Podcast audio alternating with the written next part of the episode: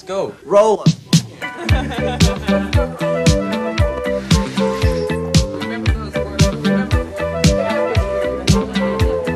¿Qué tal amigas y amigos? Bienvenidos a un programa más de Aprende, ahorra e invierte. Y en esta ocasión vamos a hablar de un tema que tiene que ver con el trading, con los traders. Y para ello eh, tengo el gusto de recibir a Abel Morales. Como antecedente puedo mencionar que Abel ha desarrollado una metodología para formar traders y por ello eh, pues le he pedido participar en esta ocasión. Bienvenido, Abel. Hola, ¿qué tal? Buenos días. Muchísimas gracias por la invitación. Agradezco este, esta oportunidad que me brindas de compartir una de las pocas experiencias o, o, de las tantas experiencias que uno va arrastrando a lo largo del tiempo. Pues bueno, aquí estamos a tus órdenes. Gracias, Abel. Y bueno, el, el tema tiene que ver con los traders y la primera pregunta que me gustaría eh, me contestaras es, ¿qué es ser un trader? Excelente pregunta y creo que no es tan fácil de contestar, pero creo que es la compaginación de dos habilidades. Creo que la principal es ser un excelente analista y la otra es este, aplicar en el terreno de, acción, en el terreno de juego, lo aprendido de manera así tajante, ser muy estricto y eh, sobre todo no poner este, nunca las creencias de, que uno tenga sobre lo que uno piensa del mercado y más bien actuar en base a lo que uno ve en el gráfico al momento de operar. A ver, eh, a ver si logro desmenuzar un poquito, un poco más. Eh, hablaste de gráficos y Correcto entiendo un trader es un individuo que comercializa, que hace real, eh, operaciones de compra y venta para tratar de obtener un beneficio. ¿Entiendo? Somos buscadores de oportunidades. Buscadores de... de... Exacto, pero con un alto nivel de este, o un porcentaje alto de probabilidades a nuestro favor. Así es como definirías la actividad de trader. Así, así tajante. Buscadores de oportunidades. Ok, muy bien. Ahora dijiste gráficos. ¿Un trader nada más se basa en el uso e interpretación de gráficos o cómo es su, su función o su tiene, actividad? Tiene dos variantes. Tiene dos variantes. La más compleja es análisis fundamental, que es todo lo que está detrás la parte económica, la parte de ingresos, toda esa parte. Y existe la otra parte que es la parte técnica.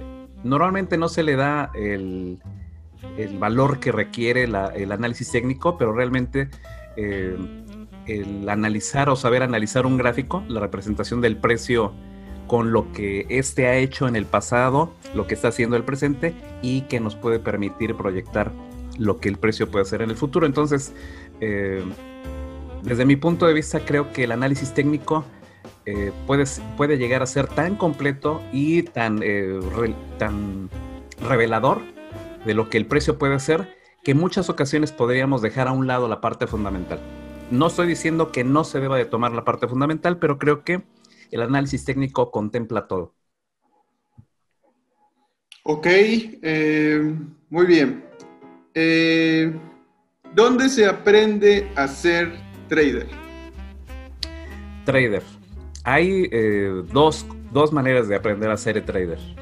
La primera es eh, de manera autodidacta y la otra de manera tomando un entrenamiento. Una puede ser un entrenamiento tradicional o un entrenamiento disruptivo o diferente al tradicional. Pero normalmente la gente eh, creo que tiene la creencia de que porque tiene dinero y se mete a invertir, ya es un trader o ya es un inversionista. Y realmente no. Se tiene que tomar una, una formación. Y creo que, bueno, el primer paso es sí meterse a los mercados y perder, porque no hay otra manera de experimentar los sentimientos que el trading genera, que no es este, eh, participando o, actuando o ser este, o tomar parte de esto, de esta actividad. Y muchas, muchos de los que estamos aquí eh, lo tomamos por esa vía. Nos metimos pensando que con el dinero que teníamos nos iba a dar el conocimiento. Pero esa es la vía larga, esa es la vía larga que puede tomarte de 5 a 10 años. Una formación puede ser que una, una formación te dé eh, los conocimientos y las bases necesarias para ser buen trader, probablemente entre 2 y 5 años de manera tradicional. Entonces, bueno, no hay una escuela eh, con credenciales, eh, o hay pocas, digamos, que pueda otorgar un reconocimiento a una persona para que diga o obtenga un título de trader. ¿Es lo que me estás diciendo? Pues en México hay varias eh, academias de, prestigio. No mm, quiero mencionar eh, alguna, pero bueno, hay, academias que tienen eh, formación muy buena por el lado de fundamentales y por la parte técnica, pero realmente creo que no se ha masificado el, el, aprendizaje de lo que es ser trader creo que debería haber más, este, más fuentes de información. Eh, el Internet ayuda muchísimo porque ahora sí, mucha de esa información ya está al alcance de todos a través de YouTube, a través de, cualquier otro medio, podcast, este... creo que las fuentes de información se ha vuelto casi, casi infinita. Entonces no hay información eh, que sea privilegiada o secreta, ya casi toda esa información está al alcance de la gente, pero no hay una o no hay academias que se comprometan a formar al trader de manera integral. Entonces creo que deberíamos ir a ese camino, hacia ese, ese fin, ¿no? El de crear academias, eh, crear eh, o que la gente que tiene el conocimiento lo comparta este, de manera mucho más abierta. ¿Qué se necesita para ser un trader? ¿Qué se requiere para ser un trader completo? Tener, eh, pensar fuera de la caja. Creo que lo principal es que uno piense fuera de la caja y que uno no se cree falsas, este, no crearse falsas expectativas de lo que esto puede llegar a ser. No es eh, la llave mágica, no es el, el salvavidas que te va a sacar de pobre. Creo que si tienes muy buena formación, puedes ir concretando paso por paso y a, lograr una, lo que le llaman la famosa libertad financiera. Pero esa libertad financiera no es otra cosa nada más que cuando tú tienes un pleno dominio de lo que estás haciendo y completa seguridad al momento de operar, ahí vas a obtener esa, esa libertad financiera. Tú me estás diciendo que es posible eh, llevar una vida económica eh, haciendo trading? Sí, pero se requiere ser muy disciplinado. Ok. ¿Qué herramientas debe poseer un trader? La principal, buen internet. Segunda, una excelente plataforma de análisis para gráficos avanzados. Tercero, disposición, tiempo, que tenga el tiempo eh, necesario y el compromiso para este, tomar un proceso de formación. Punto.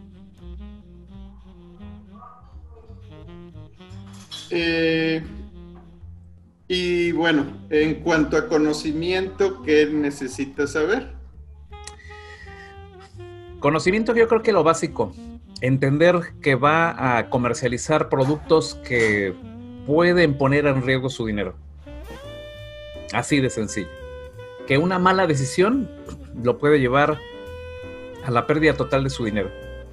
Y que de, esa manera, al tener en claro que eh, esto involucra riesgo, pues debe tomar las medidas pertinentes para hacer un buen, muy buen análisis y al momento de que va a tomar acción, que haga una muy buena ejecución. Muy bien. Existen varios tipos de traders, de bonos, de acciones, derivados, divisas, etcétera. Y es bien sabido que se requieren distintos conocimientos. ¿Tú coincides con ese razonamiento o solo con tener una formación determinada ya puedes operar este tipo de instrumentos? Bueno, muy importante que, que conozcan en qué se están metiendo. No todos los mercados son iguales. No todos los mercados están abiertos todo el día. Hay mercados en los que uno puede estar practicando, operando, analizando 24 horas al día. Hay otros mercados que están abiertos nada más 23, 22 horas. Otros que están abiertos nada más la sesión americana. Otros que están abiertos la sesión europea, la sesión asiática. Entonces, no todos los mercados tienen, en cuanto a tiempo, la, este, no están abiertos este, eh, todo, todo, o sea, no, no podríamos estar operándolos todo el día. Digo, hay que aprender eh, qué tipo de mercado es en el que nos vamos a involucrar. La otra es que no eh, hay estilos de operativa. no todos podemos, creo que los más conservadores, la gente que tiene menos experiencia, debería estar tomando o proponiéndose operar en el mediano plazo. estamos hablando a más de 15 días, un mes, seis meses, porque el nivel de, riesgo quizás es menor.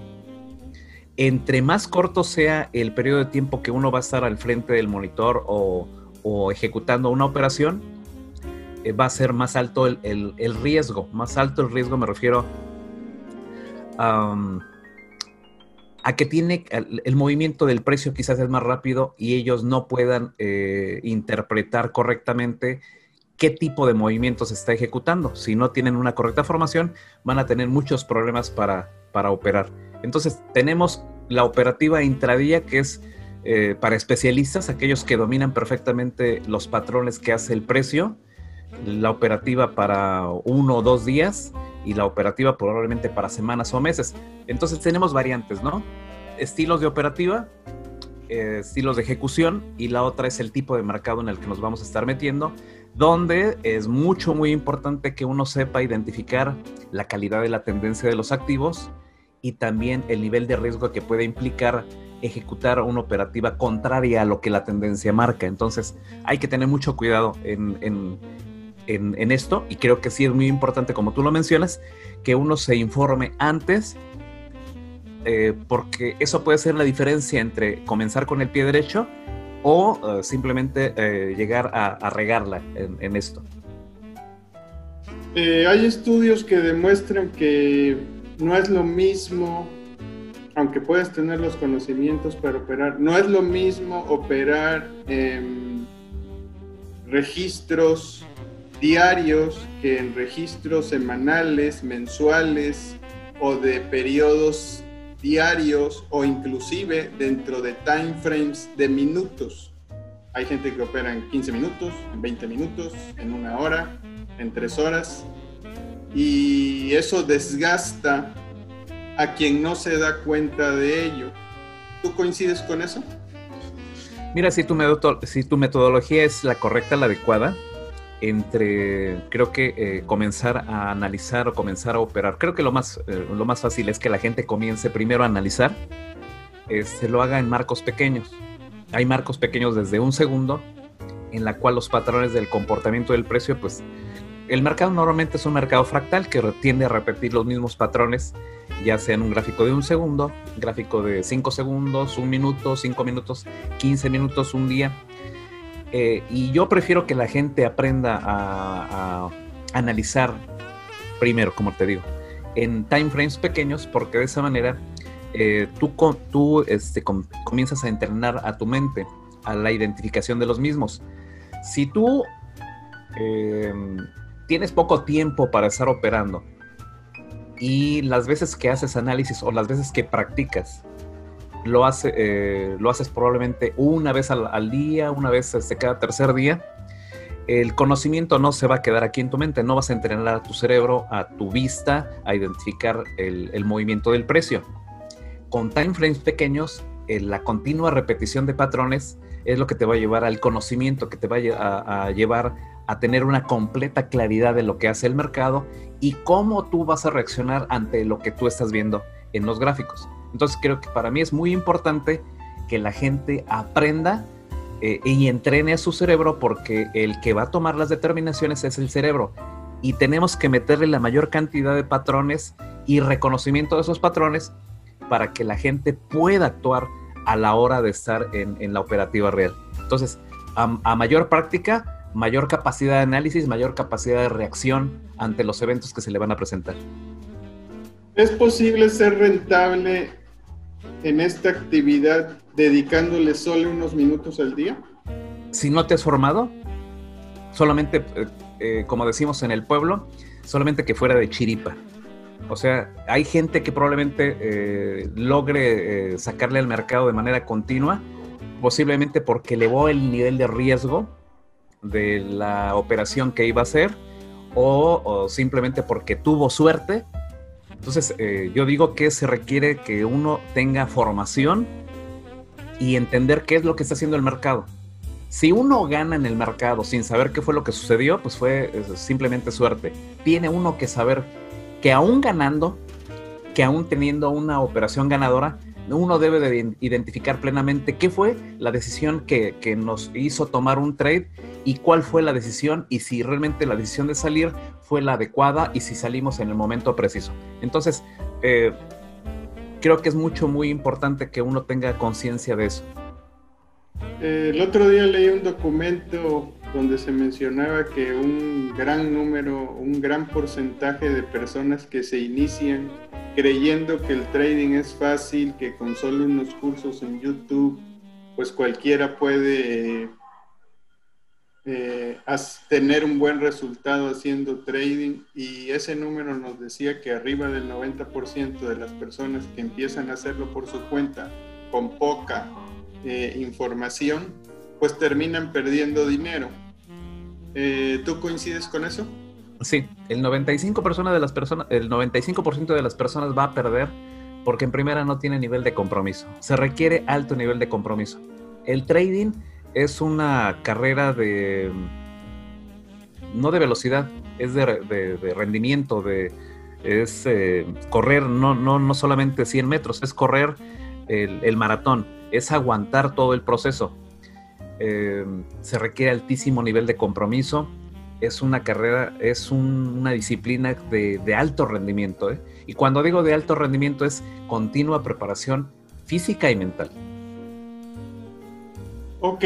Em, se habla de que debe haber un control de las emociones para poder ser rentable.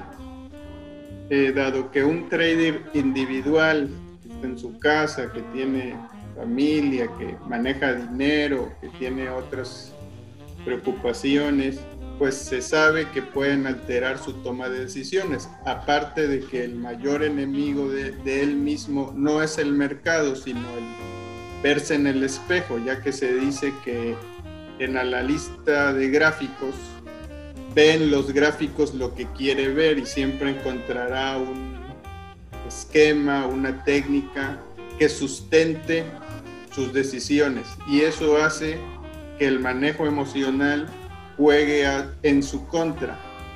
¿Tú qué opinión me darías?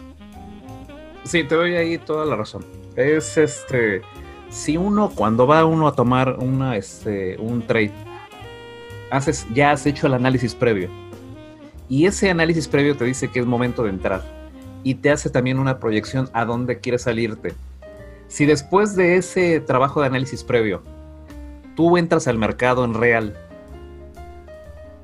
y pasados unos minutos, unos, unas horas, eh, comienzas a hacer, a, preguntarte que si, a cuestionarte que si lo que hiciste es lo correcto, creo que desde ahí estás metiendo ruido a tu operativa. Estás eh, eh, volviéndote un agente tóxico. Entonces es ahí donde uno comienza a autosabotearse y es donde uno este, a la primera pérdida, al primer momento en que el, precio se te va en contra, comienzas a, como te digo, a cuestionarte, comienzas a meter ruido y, no sabes qué hacer.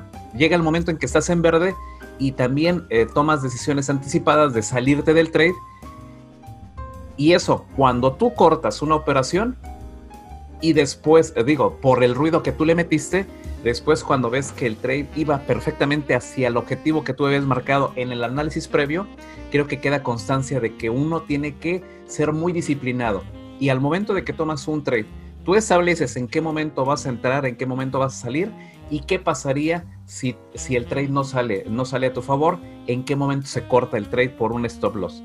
Entonces creo que es mucho, muy importante que uno respete eh, la ejecución del trade conforme a lo que uno analizó para evitar eh, cometer errores de salirse antes o meter ruido a la operativa. Y eso me lleva a la siguiente pregunta. ¿Qué registros, porque yo creo que esa es la base de todo, eh, debe llevar un trader que aspira a tener buenas probabilidades de tener éxito? Creo que lo principal es que uno tenga un registro eh, gráfico. Y mira, yo he encontrado que la plataforma de Telegram es una de las herramientas, quizás una de las más poderosas para que uno pueda hacer un buen proceso de formación. Entonces yo he creado mi propio canal, un, propio, un canal donde eh, tengo una bitácora operativa y donde hago mi análisis previo. Aquí identifiqué una oportunidad, pongo un gráfico, establezco cuáles son las, eh, las señales que yo encontré que me proyectaban que era una muy buena oportunidad para comprar o para vender. Ahí establecía todos los puntos, un checklist de todo lo que yo estaba observando. Se queda el gráfico, ¿eh? Se queda el gráfico ahí con todas mis anotaciones y eh, pongo, establezco el siguiente gráfico donde estoy entrando y en el siguiente cuando estoy saliendo y bajo qué condiciones estoy saliendo. ¿Qué fue lo que observé? Si se cumplió o no se cumplió mi objetivo. Y eso se hace de manera repetitiva, o sea, hacer lo mismo de manera repetitiva hasta que eh, eh, eso, se convierta en, una, en un hábito ya bien fijo en ti y que pase lo que pase, siempre lo vas a estar ejecutando. Ok, eh, tú hablas de compartir gráficos en puntos de entrada y de salida bajo ciertos parámetros, ¿sí? Sí, lo guardas ahí en tu canal, es una bitácora propia. Ok. Eh, en la red se hablan de muchos casos de, de, personas que se autonombran traders, que han abierto cursos especializados y que luego se demuestra que alteran sus rendimientos de alguna manera, ¿no? Eh, muy común. Eh, eso es muy común, ¿no? Sí, muy común. Y la pregunta es por qué la gente sigue creyendo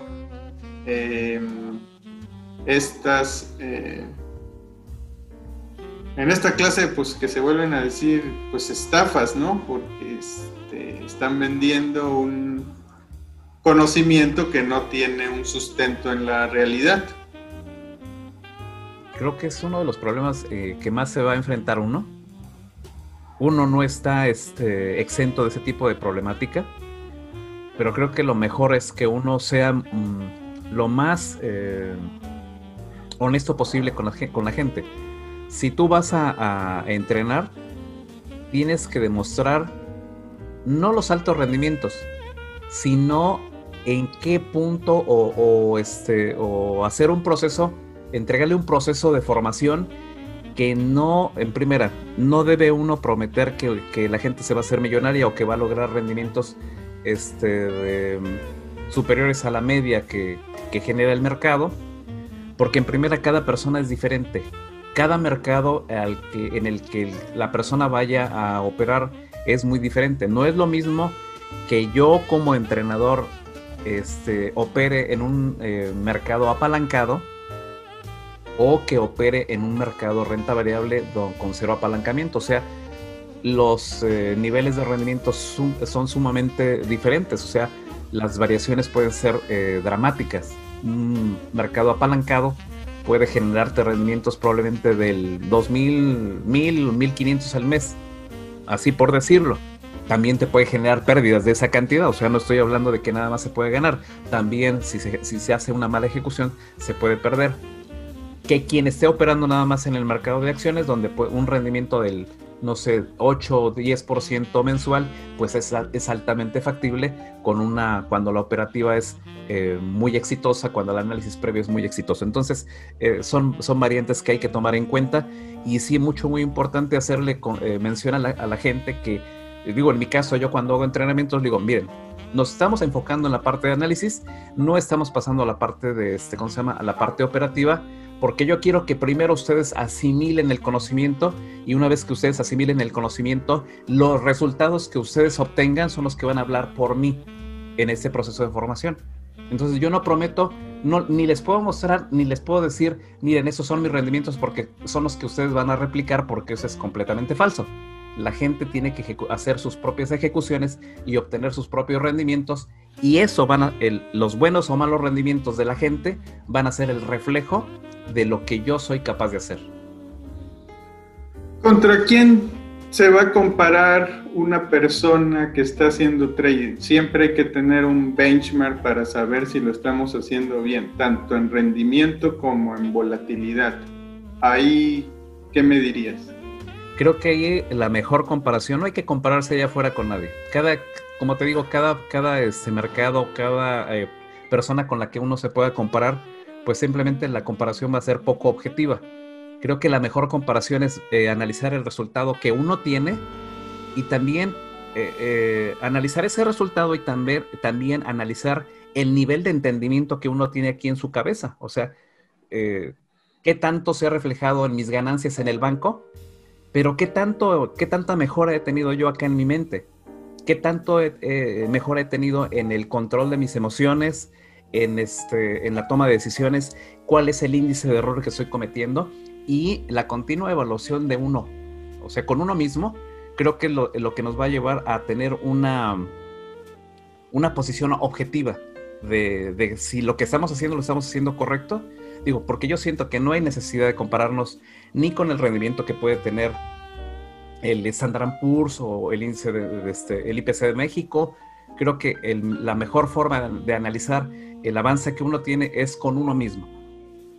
Pero bueno, ahí los libros de la teoría financiera nos dicen, y traigo este ejemplo a la mesa, si yo estoy operando acciones que son de Estados Unidos, acciones, y yo me comparo contra el índice Standard Poor's y el Standard Poor's tuvo, vamos a decir un número, 10% de rendimiento, y yo dedicándole tantas horas al día, a la semana o al mes o al año, saco un 5%, ¿no estaría yo haciendo las cosas mal? Sí, definitivamente. Pues, o sea, yo creo que sí debe haber un benchmark. Sí, eh, pues yo creo que por lo menos un rendimiento mínimo del 12% sería lo aceptable. Menos del 12% eh, tienes que tomar en cuenta tu tiempo. No solamente es, el dinero que tú tienes parado, es el tiempo que estás invirtiendo. Y tu tiempo vale, vale dinero. O sea, Imagínate una persona que tiene un salario, que si se va a trabajar y tiene un salario de 10 dólares, un ejemplo acá en Estados Unidos, 10 dólares la hora y va a trabajar 8, horas. Y en esas 8 horas eh, mínimo va a regresar con 80 dólares a su casa. Si él no es capaz de regresar con el doble de eso, pues simplemente estás perdiendo dinero.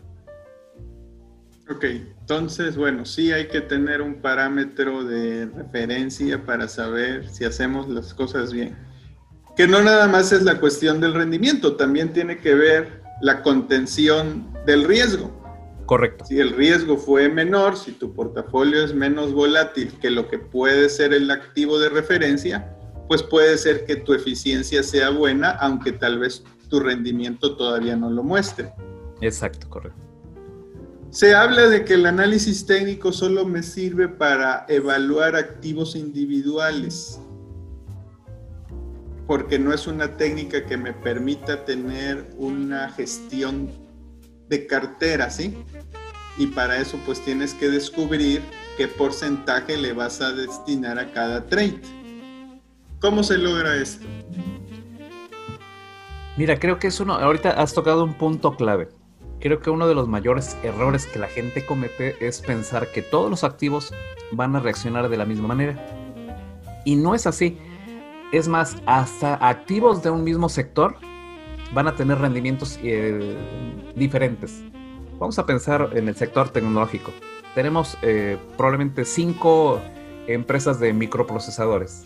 Nvidia, AMD, QCOM, eh, Micron Technologies, Microchip Technologies, Intel, tenemos, estamos hablando de seis empresas.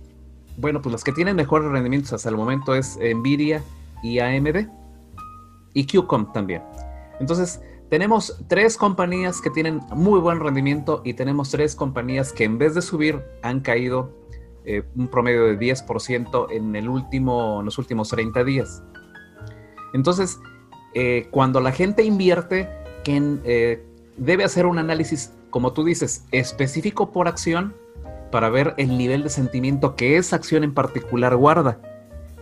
Cuando tenemos o cuando sepamos o, adquiramos la, la capacidad de, saber cuál es el sentimiento de, de demanda que existe en un activo en particular, ese será el momento adecuado para que podamos tener un portafolio de inversión eh, de alta calidad. Si mientras no sepamos distinguir cuál es la, calidad de la demanda de cada activo en particular, vamos a seguir cometiendo errores de incorporar a nuestros este, portafolios de inversión activos que quizás no se muevan o quizás representen un lastre para nuestro portafolio o para el crecimiento del mismo.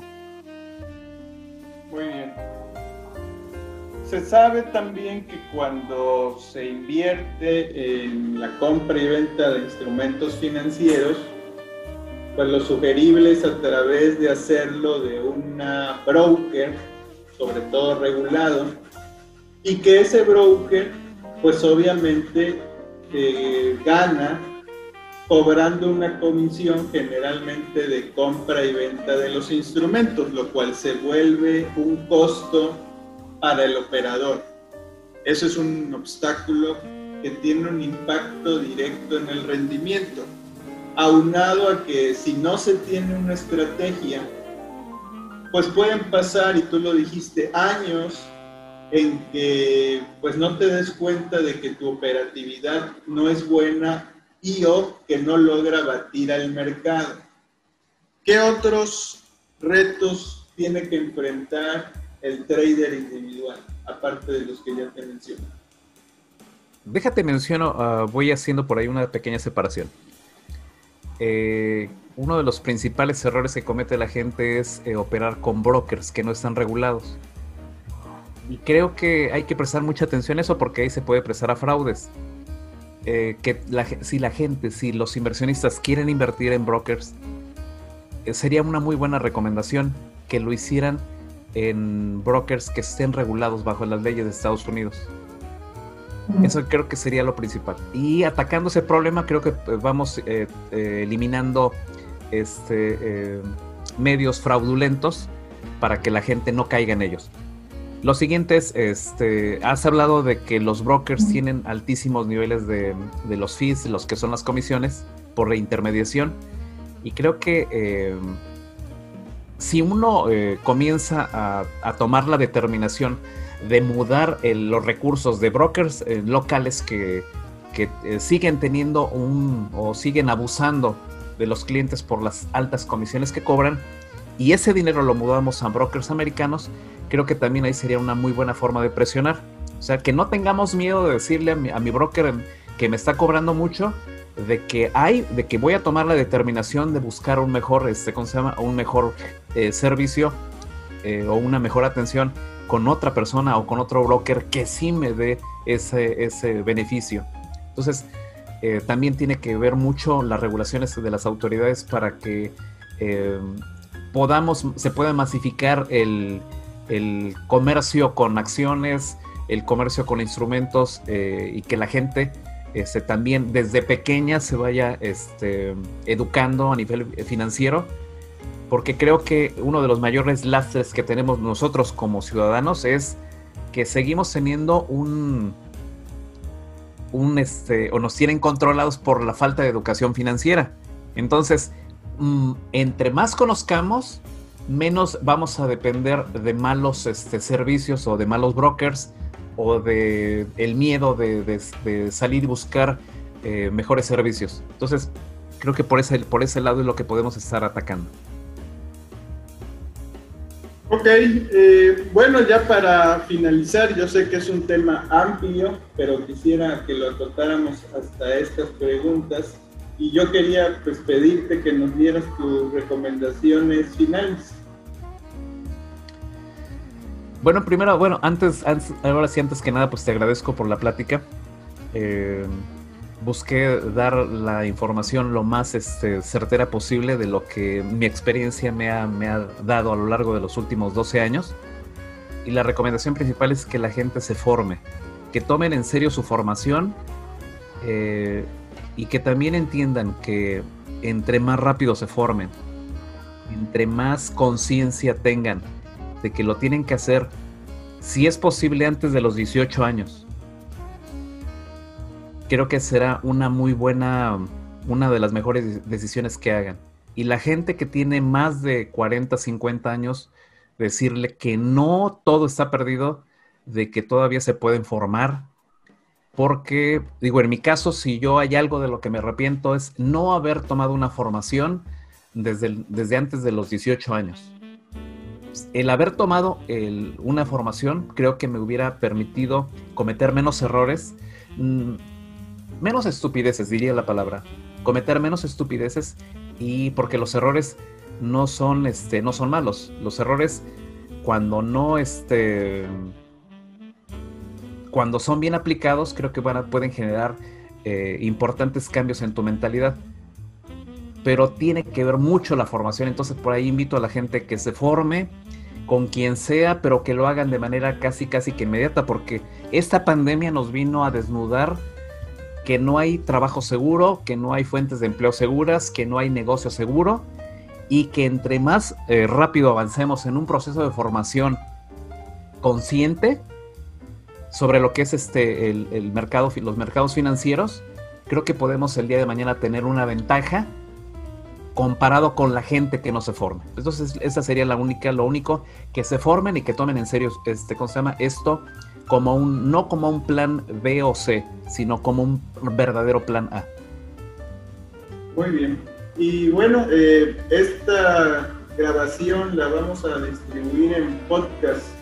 Eh, y para quienes quieran contactarte o qué, medios puede usar. Bueno, estamos en varias redes sociales. Tenemos en Twitter, es Alisa Empower. Estamos en Telegram, nos pueden ahí eh, buscar. Tenemos un canal de noticias, tenemos un canal de fibras, tenemos un canal público, tenemos el canal de entrenamiento. Este, hay muchas maneras de contactarnos, entonces ahí, pues estamos, a sus órdenes y esperando que, que esa no sea ni la primera ni la última. Digo, estamos este, dispuestos por ahí. Agradezco este, ¿cómo a Mauricio la gentileza que tuvo y mil disculpas por no poder hacer una grabación en, vivo.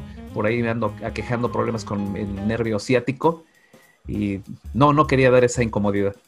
Este ha sido Abel Morales. Eh, y bueno, el tema ha sido ¿qué se necesita para ser trader? No olviden checar nuestro podcast en Spotify y demás plataformas de Aprende, Ahorra e Invierte. Este ha sido Mauricio de Medina y nos vemos en el próximo episodio. Hasta luego. Let's go. Roll.